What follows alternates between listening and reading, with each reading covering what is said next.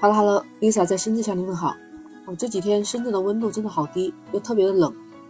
我们不是有个育儿群嘛？昨天我就看到一个宝妈在她的群里面分享，宝宝发热出汗嘛，她问可不可以洗澡，医生就告诉她新冠的这个可以洗澡。他是新生儿嘛，他洗澡是对新生儿是一个物理的降温，但是要及时的把它擦干，尽量也是用擦澡，而且整个过程最好不要在对流的房间里头，还是要给孩子注意保暖。这样看来，才几个月的宝宝都可以洗澡。哎，你说奇不奇怪？但是我刚刚看到网上有个人说了他的经历，却是相反的。这个是在北京朝阳区的张女士，她是患了新冠阳了，她发烧嘛，一直出汗，然后觉得身上不舒服。到了第三天，她自己感觉症状是比较轻了，精神状态也很好，然后她就想去洗个澡，结果没想到洗完澡之后。他又有症状了，他又发热，又咽喉疼痛，咳嗽也回来了。当他把这个事情放到网上之后，很多网友就说跟他有相同的、类似的一些经验。有个人他说，嗯，他是在第六天好多了，然后他就去洗澡洗头，结果半夜又高烧、咳嗽又加重。本来不是说新冠七天嘛，所以他也很纳闷呢。但是也有的网友说自己洗了一个很热的热水澡，舒服多了。那到底正在阳的人能不能够洗澡呢？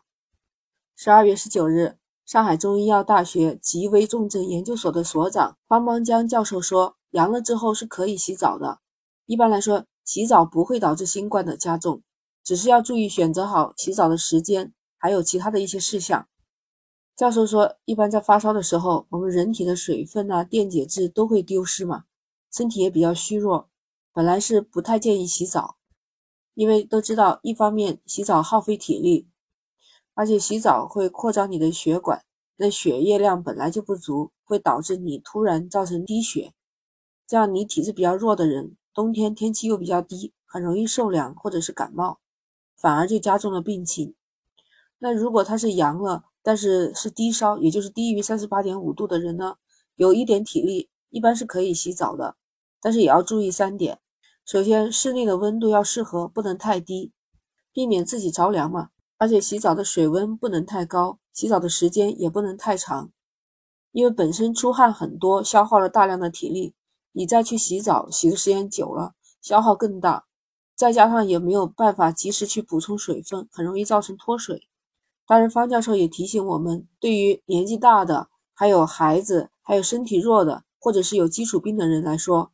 最好是结合自己的情况，在新冠之后，自己的身体处于一个恢复状态，身体的各个机能还比较弱，洗澡就会导致体力透支或者是病情加重，所以可以等到恢复的比较好的时候再洗澡。我们家孩子原来发烧的时候，我就会在他精神还比较好的时候带他洗一个温水澡，然后他躺在床上会难受，会发热嘛，如果那个汗发不出来，身体就很烫，那时候我就给他做一些物理降温。这也是我四处收来，而且还比较好用的方子，就是拿酒精给他的手心、脚心擦一擦，因为孩子比较小嘛，不像我们大人很容易擦。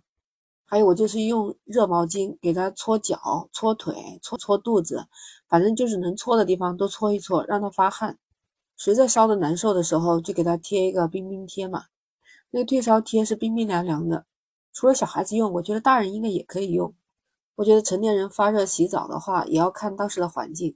比如说太冷的天，我就觉得还是保暖要紧了。因为如果万一不小心的时候受风了，那又会发烧。就像这网友说的，熬了几天，以为自己快好了，结果一洗澡可能又发热了。你像丽莎在南方，南方的天气还是比较暖和，而且你知道吧，就是南方这样的天气，我在洗手间也装了浴霸，就是特别冷的时候还是能顶过那一阵子的。再就是要看人。有些人本来身体就比较虚，你看像我们坐完月子的话，身体是很虚的，他可能比我们更虚，所以这种洗澡一定要谨慎。就像教授说的，其实洗澡也是一个耗体力的活，所以要谨慎，不能到时候万一洗着洗着一下子摔倒了，那得不偿失嘛，是吧？其实实在是难受的受不了了，就像我给孩子那样，自己擦一擦身上，就擦一擦以后再换一身干净的衣服，这样也会舒服一点。还有一个。在这种情况下，一定要多喝水。如果说能洗澡的人，在洗澡之前也要多喝水。我不知道你有没有这种体会，但是我是有这种体会的。你平时就是洗头洗澡的时间稍微长一点，像我这种长头发嘛，那我有几回在洗澡的时候就觉得口干舌燥的，哎，一定要喝喝水，结果喝水再去洗的时候就好多了。那何况如果你是在阳性患者当中，那已经是发烧了脱水了，那就更加要在洗澡之前补充水分。最后我们洗完澡之后一定要注意保暖。祝愿大家能健康快乐，加油吧！我们一定能熬过去的。我说的这些都是我个人的经验分享，不知道你有没有什么更好的方法呢？可以在评论区留言，或者加 Lisa 的生活圈，用你平时用的最多的那个绿色的软件，添加英文或者是拼音 Lisa 全拼零二零八八就可以找到我了。喜欢就点击订阅关注简化生活，那我们下期再见。